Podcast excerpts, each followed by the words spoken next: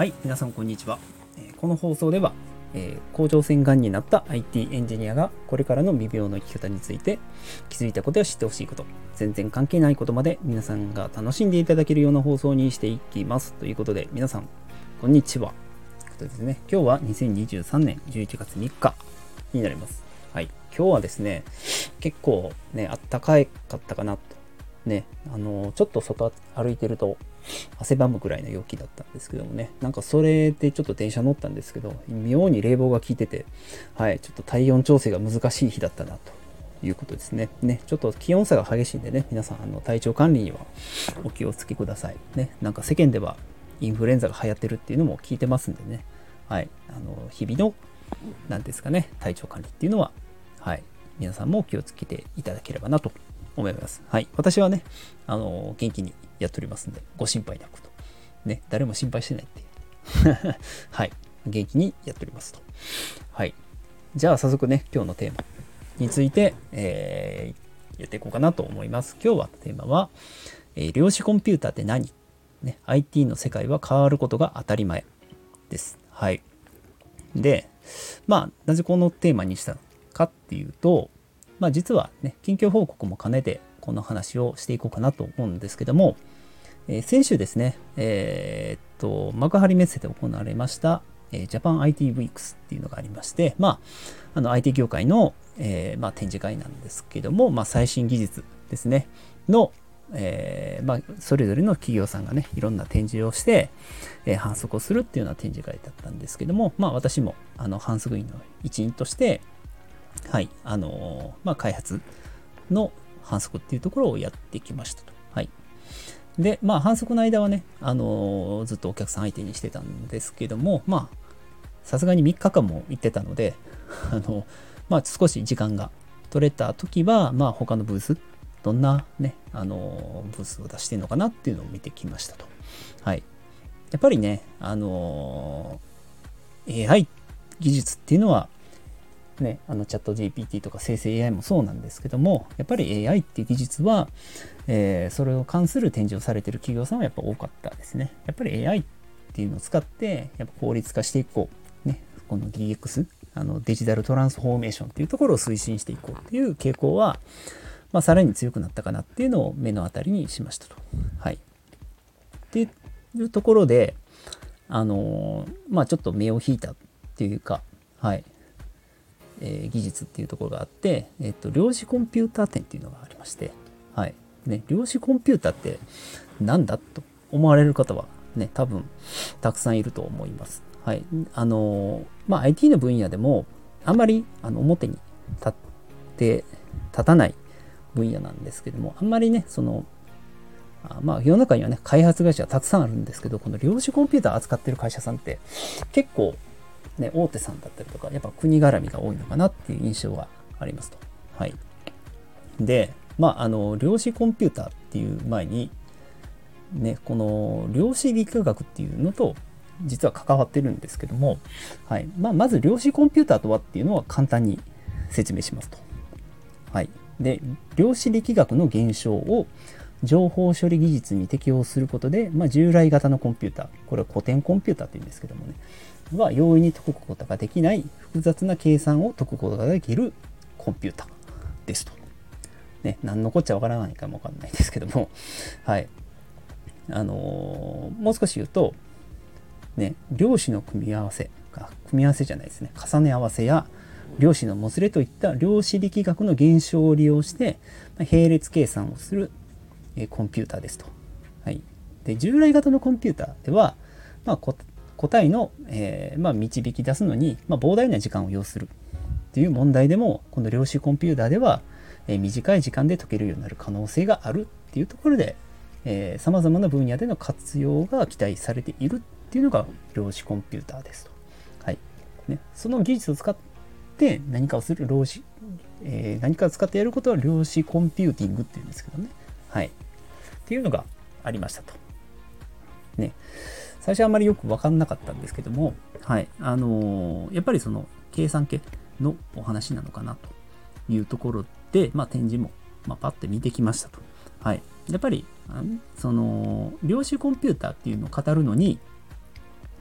まあ、そう、なんていうんですか、相反するじゃないな、相対的に見るのが、その、えー、皆さんにね、よくニュースでよく出てくるスーパーコンピューター、スパコンですね。はい。このスパコンと同じようなもんって、その分類と思ってくれたらいいです。はい。スパコンの一種じゃないんですけども、はい。スパコンと量子コンピューターっていうのは、まあ、それぞれ特徴があって、あの、それぞれの活用が期待されているというところですと。はい。で、この量子コンピューターっていうのを、元となっているのは、まあ、さっき言ったその量子力学ですね。で、はい。この量子力学って何じゃいと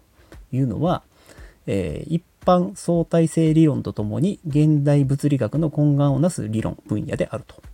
はい、で、えー、主として分子や原子あるいはそれを構成する電子などを対象としてその微子的な微子的っていうのは、えー、顕微鏡の微にね見るっていう微子的な物理現象を記述する力学であると。はい。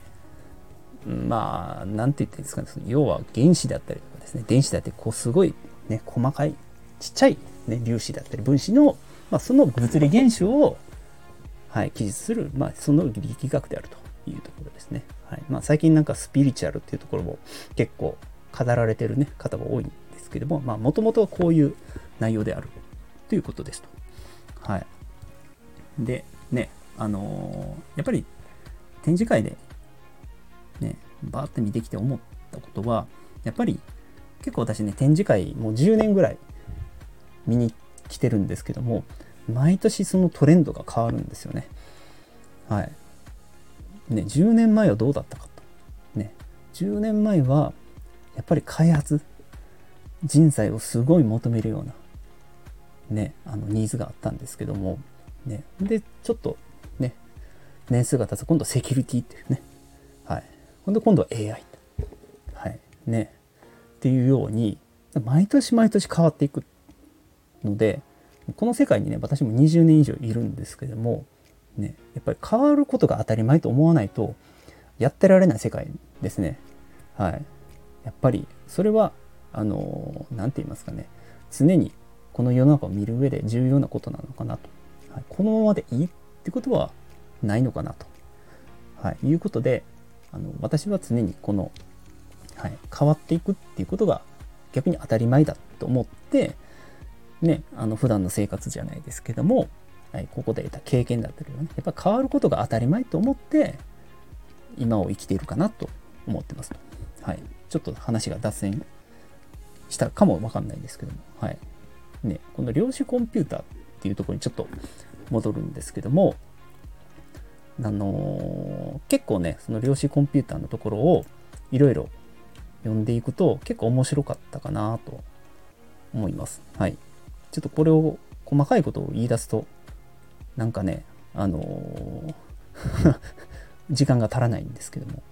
はい。まあ、量子コンピューターっていうのは、まあ、スーパーコンピューターをなんか超えるっていう噂はありますと。はい。スパコンでもなんかすごい計算能力持ってるんですけど、それをすら上回るんじゃないかっていうのを言われていますと。はい。ね、ただ、いろんな課題はあると言われています。はい、その課題が解決したら実はスーパーコンピューターのあの能力を超えて置き換わるんじゃないかっていう話もなんかあるみたいですけど実はそうではないらしくて、はい、スーパーコンピューターはスーパーコンピューターのいいところ、はい、量子コンピューターは量子コンピューターのいいところっていうのがあるので、はい、それをうまくいろんな分野で活用していくっていうところが、はい、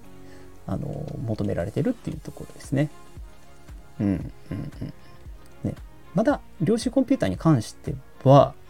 えー、実用化されるレベルにはなってない感じですね。はい。その、なんでしょう。複雑な計算を並行、並列計算っていうのはですね、まあ、例えば、えー、私が足し算をしながら、例えば、隣にいる人が引き算をして答えを出すっていうのを一つの一人でやるってこと。人の人が同時に足し算と引き算を計算する。ね、考えるだけでややこしくなるじゃないですか。そういうことができるんですね、コンピューターは。はい。その処理を並列処理って言うんですけども、はい、それをあの超高速でやるみたいな感じですね。はい。で、ちょっと量子コンピューターのことを調べるとすごく面白かったのは、実は量子コンピューターっていうのはあのすごい低温で動作させないといけないらしいんですよ。はい、で低温っていうのはあのー、50度とか100度じゃなくて絶対0度って言われる、はい、200マイナス273度ですねの環境でやらないといけないっていうことですね。それだけでもなんかすげえなと ね、ちょっと想像を超える世界だなと思うんですけども、はい。ね、そこで、ね、その量子力学に合わせてそのコンピューティングっていうのが、まあ、開発されてるっていうところがなんかすごい発見だな。はい。で今後はこういう量子コンピューターを使ったビジネスだったりとか、まあ、計算、はい、っていうのがどんどんどんどん世の中に出てきてなんかねあの証券会社とか、まあ、銀行がそのビジネスの適用に向けて、まあ、基礎検討を行っているっていうことらしいです。はい。ね。量子力学の考え方を IT の世界に持っていくっていうことを今